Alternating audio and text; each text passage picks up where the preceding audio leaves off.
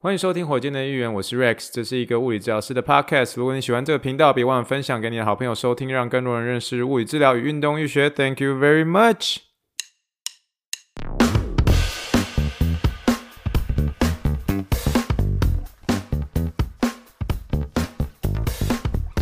Morning, morning, good morning. Think big, dream big, and let's make it to the rocket. 今天是二零二二年十月三十号，欢迎收听第一百一十一集的火箭队一员。各位听众，大家好，你好，你好，你好，让我们去听一听气泡水的声音。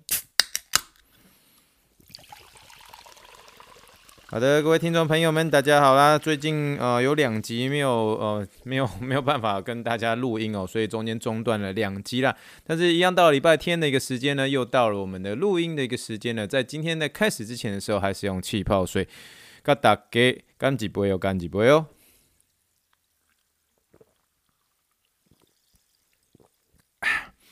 不瞒各位大家所说哈，我现在其实有时候会陷入一些小小的一些瓶颈啊。所谓的一个瓶颈是说，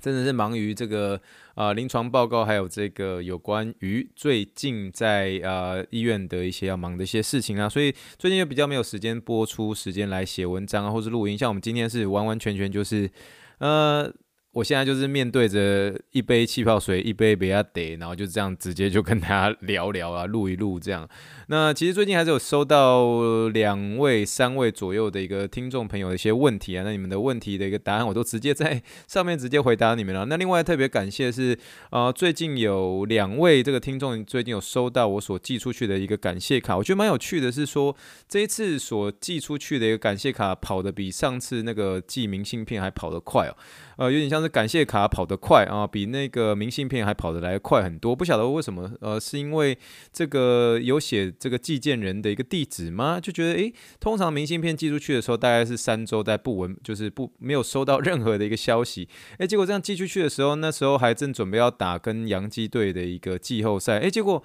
结果马上这个听众们就收到，总共花的时间大概在两个礼拜以内哦。所以当听众告诉我说他们收到的时候，我还是非常非常惊讶，因为当初寄到明呃寄明信片的时候，大概是拖了四个礼拜甚至五个礼拜，听众们才收到哦。所以我就觉得说，诶，那以后如果是这样的话呢，以后寄寄感谢卡就好了。呃，东西比较重，跑得还比较快，不知道是不是因为这样，是因为比较重的关系，所以就跑得比较快。那是谢谢呃其中两位有告诉我说你收到这个感谢卡了。那如果另外两位听众你们没有收到的话，呃，麻烦。再给我一些 heads up，麻烦让我知道，因为让我知道是说，诶，真的是有收到。好了，那我们最近还是一样先闲聊一下，最近这个太空人队打进这个世界大赛嘛，然后整个就整个休斯顿就很兴奋哦。你不管是去哪个地方，不管你是去超市，不管你是去教会啊，不管你是去呃医院。哦，全大部分的一个休斯顿人，全身上上下全部都穿满橘色的一些衣服哦。那我们当然，我们医院本身啊、哦，之前有跟大家聊过了，我们医院是本身是太空人队的一个赞助医院，所以只要是太空队太空人队有比赛的那一天呢，一律哦，一律这个呃，当然不会强制强迫你啦，但是希望你能够穿上。太空人队的一个球衣哦，那当然我自己本身也有准备一两件啊，一两件，然后在上班的时候可以穿。那我同事有些时，有些同事甚至更夸张，不管不管是这个呃袜子，还有包括他们的一个鞋子，要换成是橘色，也就是太空人队的一个主场配色之外，甚至还戴上橘色假发哦，实在是 非常非常热情啊，热情的一个球迷。那所以这种啊。目前太空人队在打世界大赛这样子的一个，大家满心期盼能够再夺一次世界冠军的这样子的一个期待之心呢，在休斯顿整个城内都可以处处的都可以感受得到了。那目前的一个、呃、比赛结果呢是目前是一比一，目前打成平手。我们昨天、呃、真的是邀请朋友们来我们家，然后甚至我们简单的烤肉，然后就一边看比赛，哦，是一个非常非常快乐的一一个晚上，尤其是最后。太空人太空人队还有赢球，因为第一场比赛的时候真的是很哦，竟然在延长赛的时候啊输球被打出了一支阳春炮，那个可惜啊。但是呢啊第二场的时候我们马上就扳回一城了。我们当时期待是希望能够看到一场算是非常有趣、非常好玩啊、非常好看的一个世界大赛的一个系列战，因为我觉得目前为止现在这个棒球这一季的一个季后赛呢。不单纯有一些这种小虾米扳倒大鲸鱼的一些赛事呢，那同时呢，啊，在世界大赛的时候，啊，也不单纯是一些这个豪门球队进入，像我们所知熟知的一个豪门球队，像是道奇啦，啊，包括是这个大都会啦、洋基队啦，也是无缘这个世界大赛。最后这个世界大赛碰头的就是这两支球队，太空人队跟费城人队。总而言之呢，就是非常引颈期盼最后这个世界大赛的结果。我们当然就是继续的努力的为这个太空人队加油。然后，所以我们昨天其实我说实在话，昨天原本是也想要来给他录音一下的，可是后来觉得真的是体力上面没有办法。然后看完比赛之后，整个人就被捆被捆啊，真的是替太空人队加油。然后看看棒球的看的有一点累了，然后所以就是没有办法来做一个录音。好了，所以中间也错过了两集啊啊！这个太空人队也不是说真的是每一年每一年，虽然是目前呃在六年嗯内四度哦打进世界大赛，可是呢也不是说每一年都有机会这样子。哦，全家人啊各然后朋友们啊一起能够聚在一起帮这个太空人队加油，所以真的是特别把握这次的机会，因为现在其实休斯顿真的是你可以感受到是大家都很期待啦，然后所以你走到哪里很多人都穿着太空人队的一个球衣这样，所以我觉得这是一个非常特别的一个景象，然后会是在最近尤其这这一周哦这一两周的时候，特别在休斯顿会特别的感受到大家引颈期盼在帮太空人加油这件事情哦。好了，那所以就大家让啊跟我们一起去关注一下这个最后的一个比赛结果喽，然后一样是继续的为太空人队加油，Go Astros！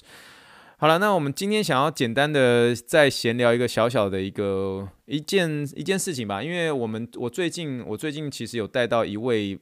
啊、台湾人啊、哦，那台湾人。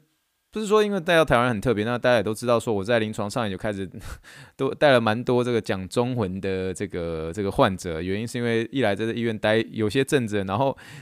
其实我真的觉得大部分同事，甚至有些时候会我在讲台语的时候，他会他们会突然走过来就跟我说，哎，Rex 那什么样的语言呢？我就说哦，没有，那是台语这样。因为有些时候你真的啊、因为有些时候我会被这个有点像是 double book 哦，就是我一个小时之内可能会有两个病人这样哦，两个两个病人，那两个病人的时候你必须有有。有一个病人可能是啊，同时在做一些呃运动，那另外一个病人的话，你就是一边在做评估这样。可是你在评估的同时，你可能呃，现在在你面前的这一位可能是讲英文的美国人，然后讲完英文的时候，然后你突然就看到呃一位你在带的一个，比如说从哪里来的一个阿贝，然后他可能那时候就想要从这个 Total Gym 然后直接自己跳下来，然后这个时候你突然讲英。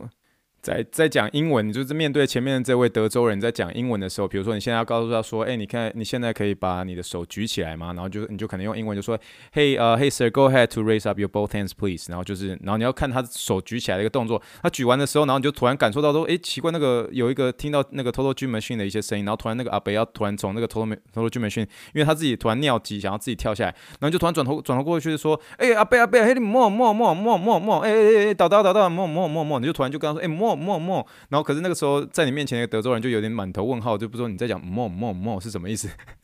所以他就他们停下来之后，然后一边在我在帮他们评估的时候，他们就停下来就说，Hey Rex，呃，What kind of language is that？然后有些时候这个就他们就问就说，哎，那个 Rex，你刚刚讲那个语言是什么？所以有时候会闹出一些蛮特别的笑话，然后尤其是。尤其是因为有些时候你在你在带一些运动的时候，比如有一样，我们再随便举一个例子，带一些阿伯好了，然后再带一些阿伯的时候，你就会我都会，其比如说有些真的是年纪比较大的，然后你需要把他们请他们把脚踏大步一点。哦，踏大步一点，然后你就跟他们就说：“哎呀，伯，你开开牙管哦，开牙管哦，加油加油加油！”然后就讲加油加油加油的时候，然后经过的一些同事，然后会跟着一起喊说：“加油加油加油！”就非常好，非常好，非常有趣，你知道吗？然后那个同事们都会跟那位大伯阿伯打招呼，然后都会说：“加油加油加油！”这样。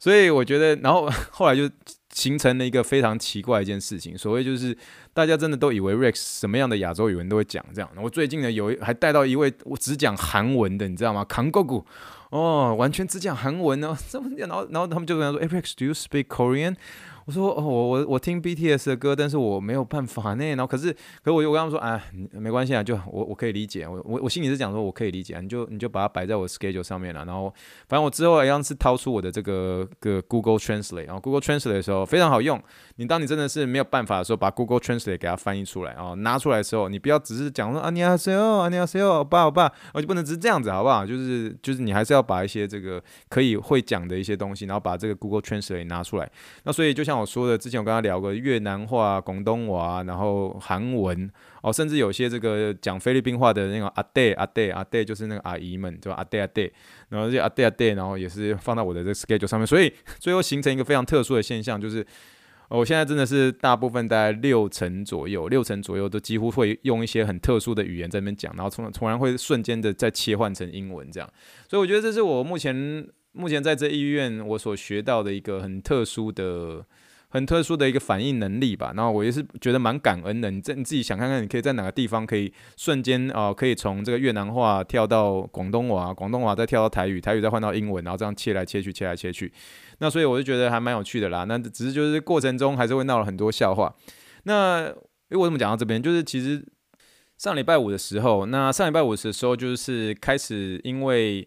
呃有医生也是会发现到这边有一位会讲中文的一个治疗师。那你当你会讲中文的时候，你就会得到一些其他医生的一个 referral。那有些 referral 的医生过来之后，然后你就看一下说，诶，这个一看应该就是讲华语的，这样应该是没有问题。这样，然后认识一下说，诶，对方是台湾人，然后台湾人之后，然后就就一开始就讲中文，然后讲中文之后就继续的一个切入嘛。那切入的时候，通常你也不单纯就只是在讲，就说，诶，那个你哪里痛啊什么之类的，当然不会只是单纯是这样。那中间中间的时候，你会穿插就是，诶，你请请问你故乡哪里？台湾的哪里？这样，然后对方就回答我就说，哦，我。我我是台中这样，我就说哦，台中，我太太台中人，所以我我自己啊，我自己本身又在台中读书，啊，这个时候就想要拉一些关系，我说哦，我就直接开头就说我太太是台中人这样，然后他说他听到台中的时候就特别兴奋，然后对方，对方就说啊，台中台中哪里这样？我说台中大甲代嘎，然后代嘎我没讲大甲，讲完就会加一句台语大甲这样，那大甲就说啊，那你一定知道我这个在哪里这样呢？我就说哪里这样？他说我在我在院里，我说哦。院里，他说：“你知道院里在哪里吗？”我就说：“怎么会不知道呢？”啊，因为呃，不瞒各位所说呢，我的。我的阿嬷就是我的我的爸爸的妈妈，我们这个叫台语叫奶妈。我的奶妈呢，就是苗栗苑里人哦。那苑里是苗栗算是最南端的一个乡镇啊。然后它其实蛮接近这个通霄啊，通霄的地方啊。通霄这个地方也是属于苗栗啊。这个通霄海水浴场呢，是我们那时候以前大学呃的大一的时候，我们那时候在办大迎新的一个地方。所以这两地方其实一来。是我阿嬷的故乡啊，二来是这个呃以前大迎新的时候有办过的一个地点的一个附近。那我跟我爸爸呢，就是我就我们几乎是每三年的时候，我们每三年会有一次啊、会有一次会去一起去院里那边，然后去。呃，去那边拜访那边的亲戚等等这。虽然苗栗院里，我不敢说我超熟，但是每次去的时候，我们一定会去买这个院里鱼丸啊。我们英呃台语叫做湾里鱼丸哦。大家如果没有机会去院里这个小镇的话，哦，一定要去。那个院我不知道怎么写，就是一个草字头，然后再一个那个。就是你可以想说是那个碗工挖工的那个碗的那个右下角的那一块，就是那个草字头呢，在挖工的那个右下角的那一块。啊，里的话就是里面那个里，院里哦，院里镇哦，非常非常可爱的一个一个小镇哦。去那边的话，一定要吃什么？一定要买这个这个院里市场走进去哦，走进去走到底，然后左手边有一个这个叫做王记，我没记错的话，王记鱼丸哦，王记院里鱼丸。我跟你讲，院里。苑湾里鱼丸吼，苑里鱼丸吼是全世界最好吃的鱼丸。对我个人而言呐、我以前小时候的时候，就是妈妈她煮那个湾里鱼丸的时候，里面就一定会放一些小小的香菜，然后那个可能再配一些菜头，菜头，然后煮成那个，然后用一些大骨所熬成的一个汤。我跟你讲，你会喝了一口再接一口，喝了一口再接一口，那个全世界最好吃的鱼丸就是就是苑里鱼鱼丸，湾里鱼丸，真的，因为它它很香，然后它一定会有一些带有一些胡椒的一些香味。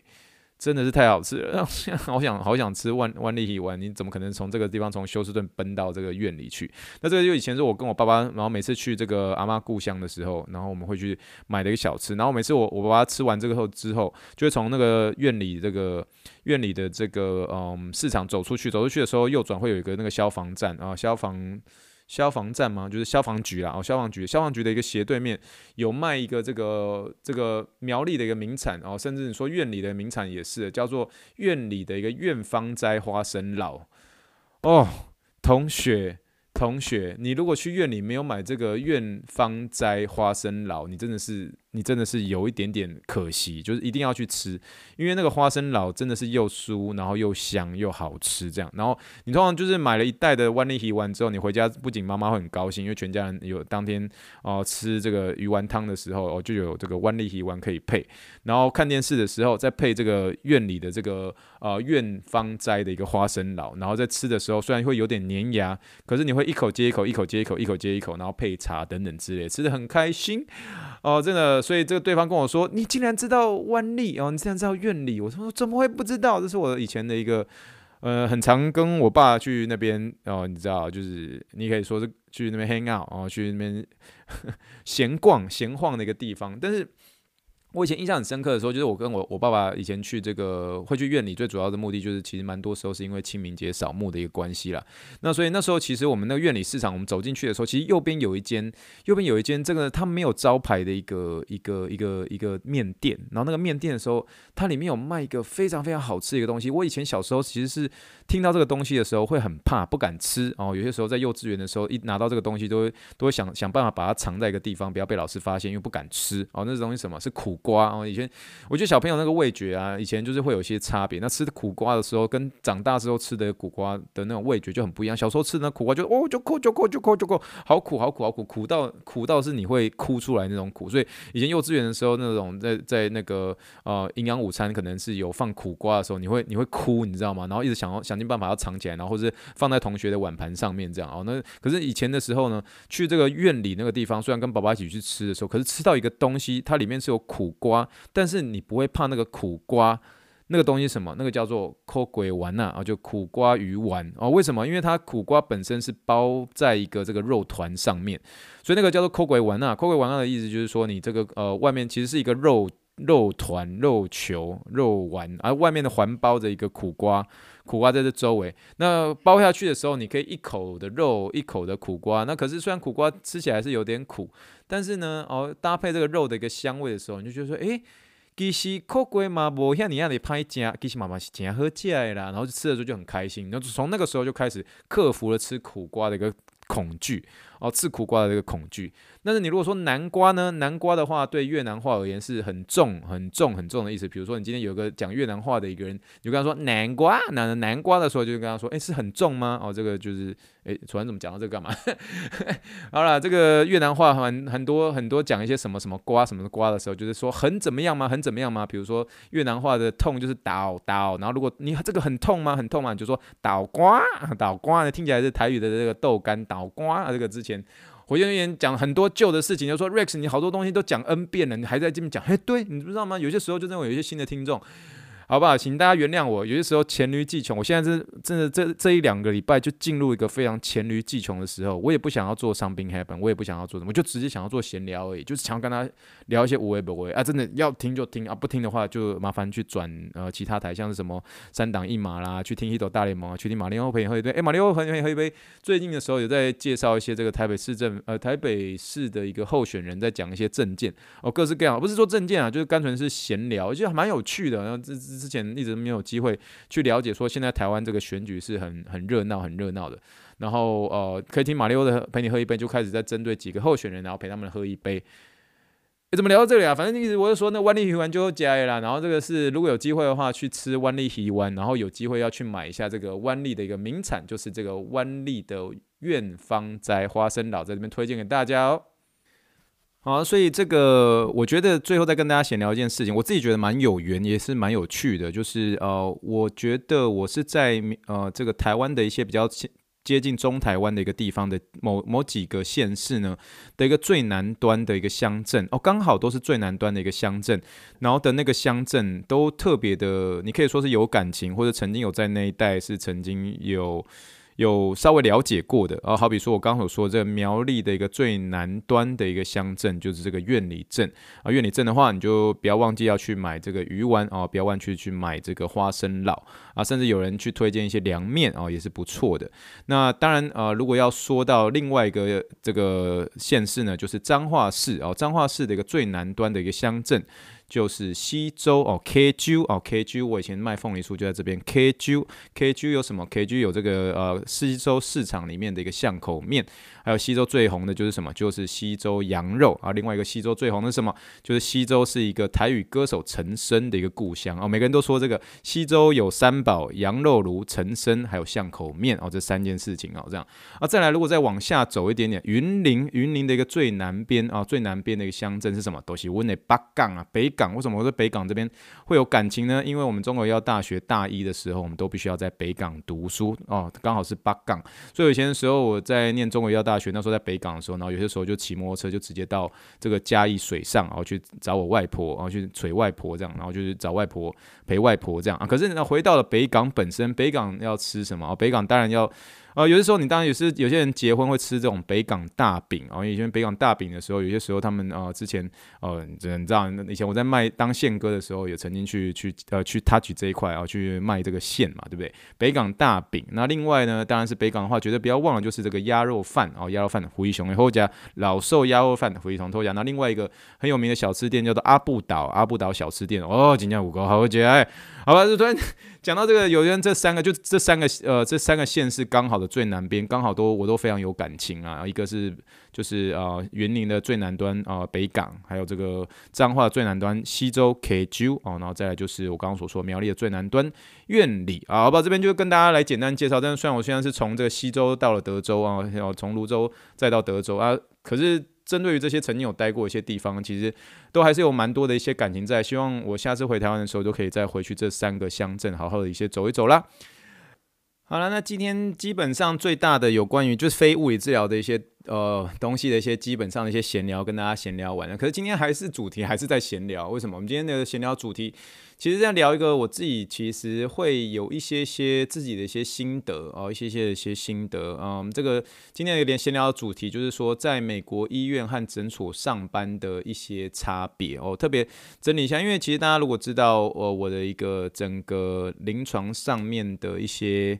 呃，经验上面啊，我其实一开始的时候，当然我一开始来到美国考到执照的时候，当然有大概三个月的时间，三个月的时间是在纽约的一个 Chinatown。那时候同时在找一些工作嘛，可那时候我就自己很确定自己要先从诊所开始，因为我觉得医院那个体制上面就很难进去，所以那时候英文也讲得不是很好，然后所以想说先从诊所开始，所以就进入一间美国诊所，然后在那美国诊所待了快三年左右，然后三年之后才、呃、好不容易托福考过，然后才从纽约搬到这个德州嘛。然后才搬到休斯顿，然后休斯顿的时候就当然就很幸运啊、很幸运的就是可以在现在所在的这间这个呃运动医学呃以及骨科部门在这边上班这样。那所以基本上在美国的一个医院跟美国的一些诊所，我都有曾经有过至少三年的一个经验，因为现在在医院这边也四年多了这样。所以我可以跟大家来聊聊这个有关于在美国医院和诊所上班的一些差别。那这些纯粹是我自己个人的体会啦。那你当然也是会因为是我现在所在的这些医院，然后我曾经待过那些诊所啊，所给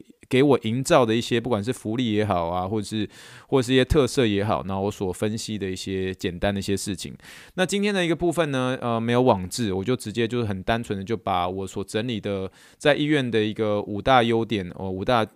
我就整理就是优缺点啊，那个可是优点跟缺点，你知道优点跟缺点之间，你是优就可能是缺，你是缺有可能是优，就是这个就只是一些特色上，然后所以我就想说啊，反正就是大家来来来听看看，来听看看这样。好的，那首先我们就先来聊聊有关医院吧，就在医院，我们先讲出在医院的一个五大五大优点。然后首先第一大的话，就是大家一定会想到，其实医院基本上呢，就是就是真的福利比较好，然后福利比较好，然后尤其在薪水上面。都会有一些蛮不错的一些加给，所谓的加给是说，我们其实每年都会有所谓，有点像是台湾的这种考绩这种。那那考绩的话，就是看你今年的一个整体表现，会由这个主管帮帮你打这个有关于这个有点像是考绩这种感觉。然后一样就是有分各个样的一个不同的一个比例值。然后比例值的话，就是说你每年呢，就基本上也因为你的呃经验多增加一年。所以医院一定会是在你的薪水上面会会帮你做调整，然后会有一个百分比的一个比例。那百分比的一些比例的时候，其实你当你你当你的一个呃原本的一些基本薪资已经到了一定的水准的时候，再加上那个比例的时候，你如果你真的是如果是真的在这间医院，然后持续待五年、十年、十五年、二十年，你最后你的薪资的那个嗯的一个比例上，其实会是非常。我不敢用优渥这个字来说，可是真的是在整体而言的一个薪资上面，你会觉得说，哦，还真的是幸福感蛮蛮多的，就真的是会让人觉得是安居乐业。然后你会看到你自己的一个这个薪资上面，在整体，比如说你上 Google 就说，哦，这个啊、整体而言，这个呃，德州的一个物理治疗师的一个平均薪水是多少，你就发现你是在。非常算还算是蛮前面的，这样就是算前面的一个比例，因为你你薪资每年都会被调整，而且是每年都是往上走的，所以就整体而言会是让你真的就是讲想到四个字哦，就是这个安居乐业哦。为什么？就是真的是很稳定，然后很稳定，然后又固定都会有成长这样。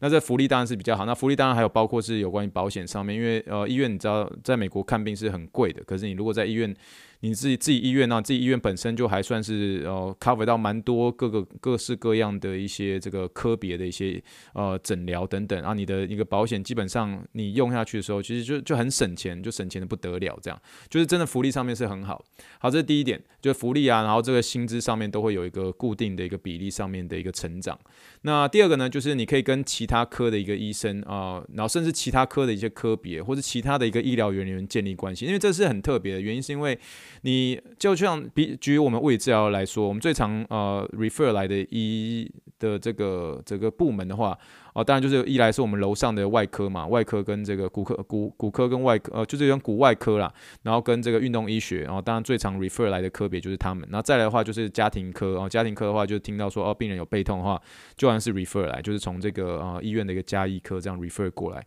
那再来还有蛮常见的，就像是风湿科哦，风湿免疫科，因为风湿免疫科一样会有一些这个风湿免疫上面一些问题，那可能联动带动的会有些症状哦，最后可能会蛮常会跟风湿免疫科那边是比较像是。一个互相帮忙啊，互相帮忙意思就是说，这个风湿免疫科的医生发现说他有这个呃这个这个这某一项免疫系统的一些问题，那当然是要有一些精确的一个用药，用药之外呢，那同时搭配物理治疗，再做一些症状上面一些处理，好比如说这个关节挛缩啊，好比如说肌力不足，那所以这个的话，你就有机会去认识其他科的啊，其他科的一些医生，或是其他科的一些啊各式各样的一些医医疗人员，所以这是很特别的，尤其是最后医院会有一些年会，然后大家聚在一起的时候，你就有机会再认识更多。其他科别的一些人，那这些真的是，嗯，没有太多机会在一些诊所上面会有会有这样子跟其他科别互动的一些机会，这是我觉得是在医院上面是蛮蛮珍奇的，其实蛮好玩的这样。好，那在第三点的话，就是有关于这个大型的一些体育设施、体育设备。那其实，在呃目前我目前医院这个地方的话，真的是有一些比较。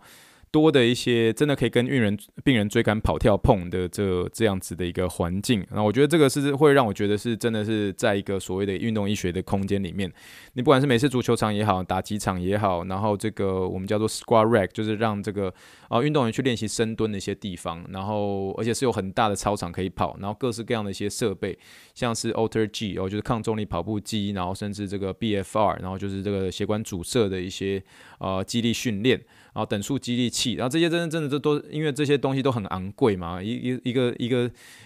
一个机器都至少一个在美金都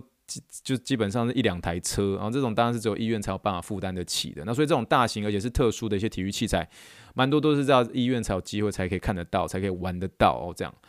然后这个是第三点，然后第四点的话就是你有机会去啊带学生，然后带学生的时候，其实一方面你可以做一些教学，那教学的过程中你可以认识一些学生，然后你可以趁甚至在你在做教学的一个同时，你自己也会去审核你自己的一个临床的一个思维，那临床思维你去想过，然后用自己话来表达出来的时候，哎，这些东西最后就变成你的东西，所以带学生这件事情的话，在医院会更频繁，而且学生就更多嘛，这样。那学生的话，当然你你可以甚至是有些是义工啊、unteer 啊，然后这种高国中生啊，不是不是没有没有高国中生，高中生大学生会来这边里面参观。那可能像是这个呃 PD School 的啊，就是这个物理治疗博士们的一些学生，然后就来你这边做学习。那在教然后教跟带他们的过程当中，你自己也可以学习很多就是了。那这样第五点的话，就是医院有很多这个临床啊也在做研究，一些机会可以靠自己去争取。那这些做研究的机会，然后对你未来你要发一些 paper 上面，其实不管是在研究上面的一个学习啊，或者说你自己在学术界上面的一些能见度上面，诶，这些都是你可以去争取的一些机会，这样。好，这些就是医院的这五大优点，这样。那这缺点的一个部分啊，缺点第一点啊，缺点就是医院的话会有一些制度层面上面的一个烦哦，然后就是你大家如果有常听到，比如说像在台湾在医院上班的一些医疗人员，都会听到有些有关于说哦，医院要评鉴，医院要评鉴，而其实这个在美国也是很常见的。那我们会有医院一些定期，可能会每年每个年每年的三月的时候，都会有类似像这种评鉴啊，或者有一些。或者有一些那种特别针对医院安全设施上面的一些稽查人员，那这稽查人员的话，就是真的会他们蛮严格的，然后就大概只有一群一群这个稽查人员，然后大概将近快要五到十个人，然后他们会在你周边在看你怎么样去治疗病人，然后中间你你的一个停留时间的时候，他过去问你问题，问的问题可能就像是说，诶，请问你这个呃，你刚刚这样插这个治疗床，请问你这个插这个治疗床的一个过程中，你这个喷洒之后，你要多久之后才能够擦这个床哦，所以他们都会有要要我们要求有一定程度的规定，比如说这个喷洒之后喷洒一些这个呃就是清洁的一些呃清洁床的一些药剂的时候，你要至少要停留大概一分钟以上才可以确定它完全杀菌完毕，所以会有一个有一点像是 SOP 啊，就是你这些东西你要记得很熟，那就变成说要稽查人员来之前的时候，所有临床人员都要去都要去准备这些东西，以免这些稽查人员问你，然后你问你一问三不知的时候，诶。其实你不知道没有关系，可是你就是不能回答不知道，因为你讲不知道的时候，你就真的会变成老鼠屎了。这样，你你如果说你如果讲述说，诶，这个我没有那么清楚，但是我可以去问我同事哦，这样子的话，那就是一个合理的一个回答。那这过程中其实还会有一些这种比较紧张的一些成分在，因为你就是。会要去准备这些东西，那稽查人员会问，然后会看你去有没有在执行一个 SOP。那这些就是每年三月我们都会遇到这样子一个稽查人员，都会有一些这种制度上面啊、考核啊，然后就是真的会有这个医院评鉴的这些文件上面一些要处理一些东西，这样。所以这医院本身就是会有制度上面层面的字面呃制度层面上面的一个烦，然后会有这样子的一个稽查人员会来，所以这个就是医院会有的。你可以说是优点，但是呃某种程度上对于我们要同时注重这个病人的一个嗯。治疗，然后这个评估，有的时候这就是额外的一些事情，就是了。那再第二点呢，就是其实就是我现在所遇到，就是医院年底之前会变得很忙，然后就忙的就是会时间会腾不出来。为什么呢？因为美国的一个保险制度的时候，它有一个所谓的一个 deductible，就是有点自付额。然后自付额的时候，就是说你在这一年当中的一个前半段的时候，你如果这个自付额你已经达到了，然后达到之后呢，达到之后呢，你后面就是想要一直来，一直来，一直来，就想说就是反正啊、你这个自付额达到之后，你后面就不用付太多钱，然后就可以一直看，一直看，一直看。所以就等于说，有些人啊、有些患者他可能一开始他付很多他们的一个自付额，然后最后就达到，达到之后就开始可以做了很多各式各样的一些后续的一些这个呃医疗上面的，尤其就就开始变得有点像是跟就是他达到这个自付额之后，他达到自付额之后，他后面就跟健保一样，就变成说哦就可以想要来就来，然后就来很多次这样，所以后面就变很忙，而且到后面的时候手术的患者就很多，然后所以这年底前就变得很忙，就所以我们大概十月、十一月、十二月这个时候手术的患者就很多很多很多，所以我像我像接近年底的时候就真的会变得很忙，忙到是。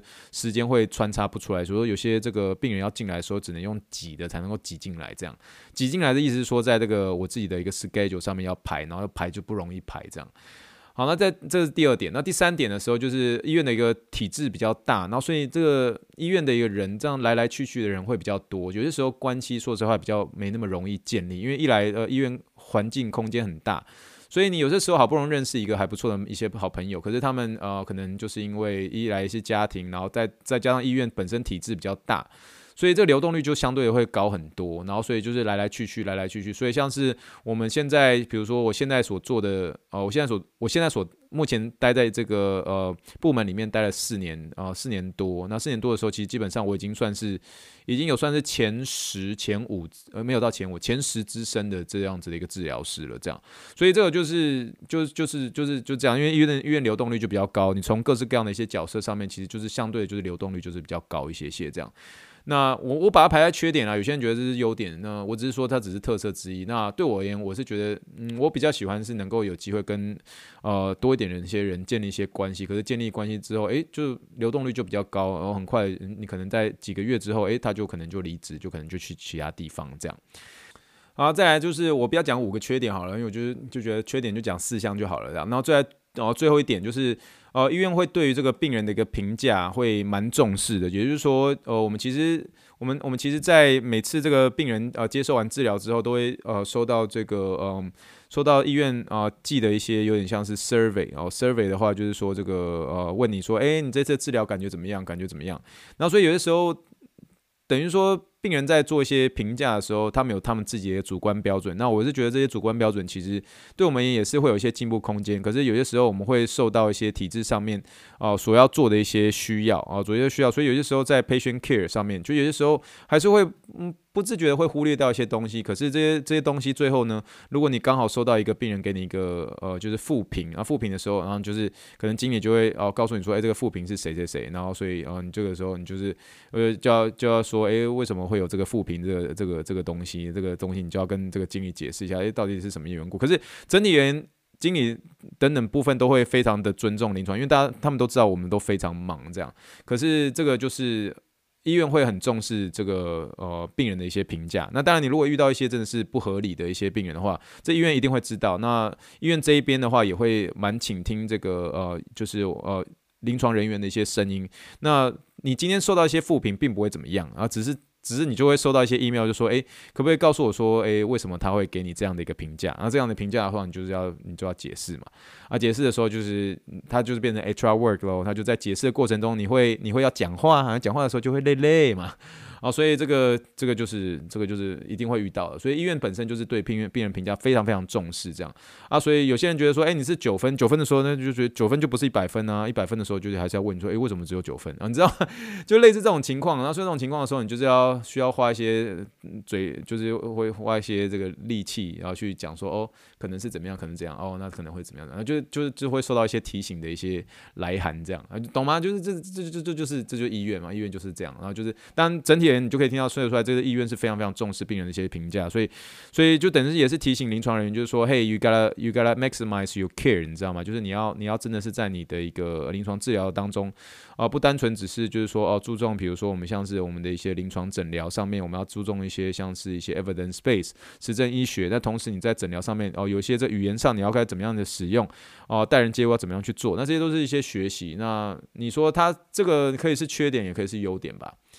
好了，那缺点我就直接讲四项，因为我们觉得不想讲那么多这样。然后接下来就是诊所啊，诊所诊所的优点的话，我就放五个。然后就是第一个就是说，我觉得诊所它就是很很很轻松的，很轻松的跟所有人打成一片，那关系就是会很紧密。然后尤其是跟你跟呃男生跟男生之间那个兄弟之情啊，或者女生跟女生之间的这种。姐妹之情，然后会很容易建立，然后因为他人口移动比较小，所以我以前待诊所的时候，就是每个人待的，就是至少就是待个可能是八年、十年这种啊，所以大家都很好，你知道吗？就大家很喜欢闹来闹去，然后三不五时下班之后，就大家会自己出去一起出去吃饭，所以约都比较好约，所以那个。就是就像我现在，我我目前已经在纽约的那个诊所已经离职了快快四年多了，然后到现在我都还在跟纽约的蛮多的一个同事都还在那边 text 来 text 去，就传简讯来传简讯去这样，所以那个跟人建立的关系是很紧密的那种，所以我觉得这是第一大优点，绝对是诊所，就是说你很容易跟人家打成一片，然后关系就变得很紧密这样。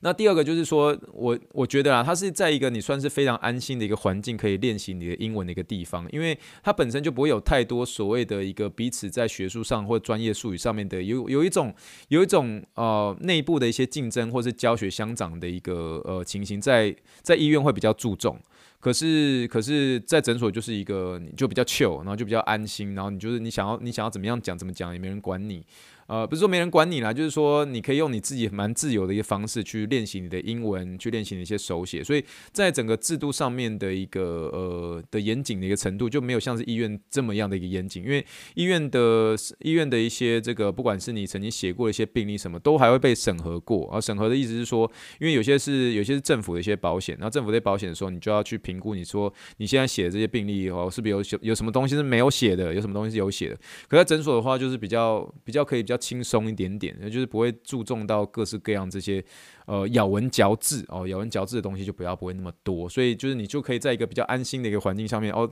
练习你的英文。所以那时候我为什么一开始我就决定要先从诊所开始，因为我觉得在呃一开始的时候，那练英文的时候对我而言会比较稍微轻松一点点哦，比较安心一点点这样。然后在第三个就是我觉得啊，这是我个人本身啊，就我觉得在诊所的时候我比较不会分医生、老板或是你跟我，就是。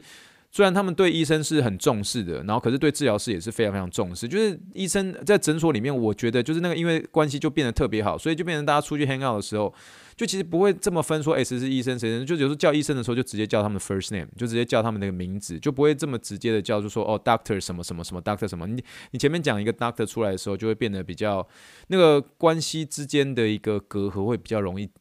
拉的，就是拉的比较远一点点，就在你，可是你如果在医院的话，你就是一下 doctor 这个 doctor 那个，就会变得是比较你跟医生的一个感情上面，就好像有树立一层，就是说对方是 doctor，所以你就。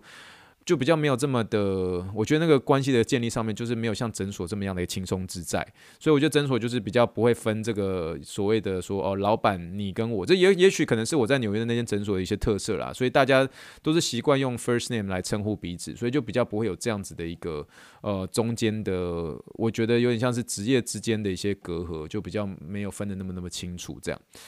那在第四个就是说在学习。就是你如果是未来想要做一些开业的话，那你可以自己学习在呃诊所上面，在开业上面，你会有一些蛮多可以学习的一些地方。比如说你怎么学习，怎么样学习诊所，怎么样做一些市场行销啊、marketing。那这些在医院当然也是可以学得到，可是你相对你，因为就像我说的，在诊所的一个优点就是你可以可以很容易跟大家打成一片。所以你就变成说，你跟一些这个 insurance 的一些 department，对吧？跟保险的一些部门等等的，你就跟你跟他们很熟很熟说，就教，哎，你可以教我一下怎么样 building 吗？啊，刚好可能现在也没有也没有病人，然后没有病人的时候，你就可以直接坐在那个坐在这个帮就是做。做 insurance 的这些员工上面，就可以直接坐在旁边，然后请他教你怎么样去做这个 building 这件事情。然后所以就是等于说，你可以学很多在商业角度上面自己开业可以学习一些地方之外，然后你其实真的可以跟其他部门就直接就坐在他旁边，就是就可以就是很很没有条件的请对方哦帮你，然后去去学一些学一些这个开业未来开业，如果自己想要开业的上面想要学习的一些东西这样。好，在第五点的话，我觉得说就是诊所上面其实不会，当然也会重视病人一些评价，可是不会不需要做一些。呃，各式各样一些评鉴上面，或者一些文件上一些琐碎东西，所以相对的整个整个制度上面没有像医院的这么的严谨严谨，所以一些评鉴上面的一些东西就就省去了很多，你就不用花那么多力气在做些这些琐碎的一些事情，这样，所以可以很专注的在啊、你跟你同事之间的一个建立关系上面，你也可以在这个呃，比如说你想要学习的东西啊、学习的一些小小的一个嗯、开业上面一些想要学习的东西，然后你自己想要学你就去学这样，所以在评鉴上面一些琐碎的。这些美美嘎嘎，你就不用去去烦这些东西啊，这是我觉得这诊所的一个优点。这样，好，再讲缺点的一个部分哦，缺点的部分就是说，我觉得啦，就是一样，就是跟过去那个诊所也是有些相关，就是薪资跟假期比较容易被冻结，就是。呃，在医院的话，你假期会随着你个年资，还有包括你薪薪水会随着你的年资，就是它会等比例的一个增加，而会随着你每年的表表现会有一个固定的比例的一些增加。那些这这些固定一些比例增加的时候，你只要进入了在第三年、第五年、第七年的时候，你这最后出来会蛮可观的，蛮可观，就是说那福利会真的是很好。这是在医院，可是在在诊所的话。我我我随便举个例子好了，在诊所，我记得我们那时候刚刚进去的时候，我们那个特休，我们特休是总共才十天。总共才十天，然后我就问这个呃待的比较资深的一些员工，就说：哎，你现在要要要要待多久之后才会变成多？就是一年的特休会多出一天或者多出一些？他就说你要待满你要待满七年以上，你才可以多出五天这样。也就是说你要待满七年以上之后，你才可以多变成第第十五天。因为诊所本身就是人力人力的使用上会比较吃紧一点点，所以你有的时候要请假的时候，就是呃老板就说：哎呦啊，那天没有没有人可以代班啊，你再盯一下好不好？你再盯一下好不好？所以在在请假上面啊，还有在薪资上面的一个冻结会比较比较卡的比较紧，就是比较不容易的。就比较不容易在薪资上面有太大的一些变化啊。Again，这就是我之前在诊所上面所所了解到的啦，就是说整个薪资要谈没有像医院就是有一个等比例的一个呃固定的一些进展，这是我我自己觉得是最大最大的一个缺点。然后要请假没那么容易请假，就是说啊，现在人很吃紧啊，你不在的时候，那那其他要要找要找其他另外一个另外一个这个呃另外一个部门的一个人，然后去去帮你拉人来，就就不好请假这样，所以。以前在以前在那个诊所的时候，你要突然呃突然有机会要回台湾，你如果要回去回去两个礼拜的话啊，你就可能一年就是放这两个礼拜而已，就是没有机会去请比较长的一些假期。像我去年这样回台湾三个月，你看这个这个真真的只有在医院才有才有机会发生这样。好了，那在呃第二个就是说呃，我觉得学习上会比较容易停滞，因为来的病人他们的一个情况，或是他们的一些病症，或是比较。算是有点太一致了，这样比较少一些特殊的一些手术的一些病人，这样，那你就是相对你要学习一些比较特殊的一些手术哦，比如像 Tommy John's 啊，比如说像是这个肩膀的一个 Total Shoulder Replacement 哦，这些就是算是比较特殊的一些手术，就是。在诊所上面就真的比较少见到一些，诊所来的话，可能就是比较多是一些非手术的一些病人这样啊，也也有些手术后的，可是有可能就是有固定的一些手术后的，比如说像是啊膝关膝关节的一个全置换啊，可能就全部都是膝关节的全置换，你没有机会带太多有关于旋转肌的一个重建。就是那个手术上面，因为由于是我们在医院呃楼上就是一很多的一个外科医生，所以下来的一些这个手术的一些患者就是会比较有多样性，你会有机会学学学到很多这个术后的一些啊治疗，所以在诊所上。面就是比较容易有一些固定的一些嗯呃疾病的一些人口，所以那个东西学习上会比较容易让你停滞一些些这样。然后再来就是第三点，我觉得说在学习上会比较没有那么的一个注重，因为诊所会比较重视盈利再多一点点，所以就可能就看你说，哎，你今天今天一天看了一个病人看几个啊？然后所以就是说，哎，会比较针对于说你今天到底为诊所带进了多少一些盈盈盈余吧，然后也或者是这些营收。可在学习上面就是嗯、比较没那么样的一个注重。当然你要去做这些学习，当然诊所也一定会支持啦。可是等于说补助就没有像是医院所给的一些福利，就医院就可能固定说每年会给你多少的一些补助。而且那补助的一些金额都都蛮可观的，可是诊所就是限制就比较多，就是没有没有没有说一定，就是说哎，你这个你这个 technique，这个你要学哦，你要学哦，Kinesio tape，你要学这个肌内效贴布啊，我们在诊所又没有做肌内效贴布啊，我们这没办法帮你补助啦，而且遇到这个情形就会这样这样子，在诊所就会比较多这样。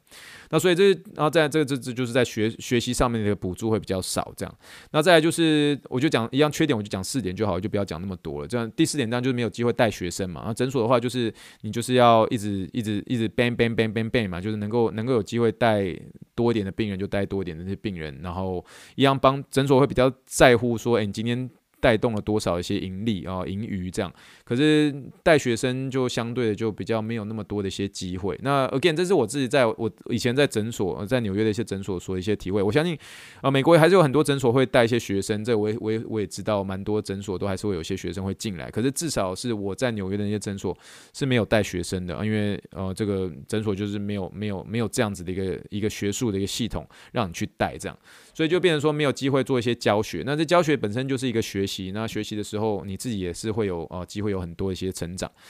好了，那这就是我算是为大家所整理的，啊，这些有些时候算是蛮多是，我我个人觉得啊，蛮多也是因为我的一些个人经验啊，所以会所以会有一些的一些感官，会有一些自己的心里的一些感觉。那不管是优点跟缺点，其实优点跟缺点都本身都是两面的啦。你今天如果是决定是这样子的话，它其实就会有另一面会是怎么样。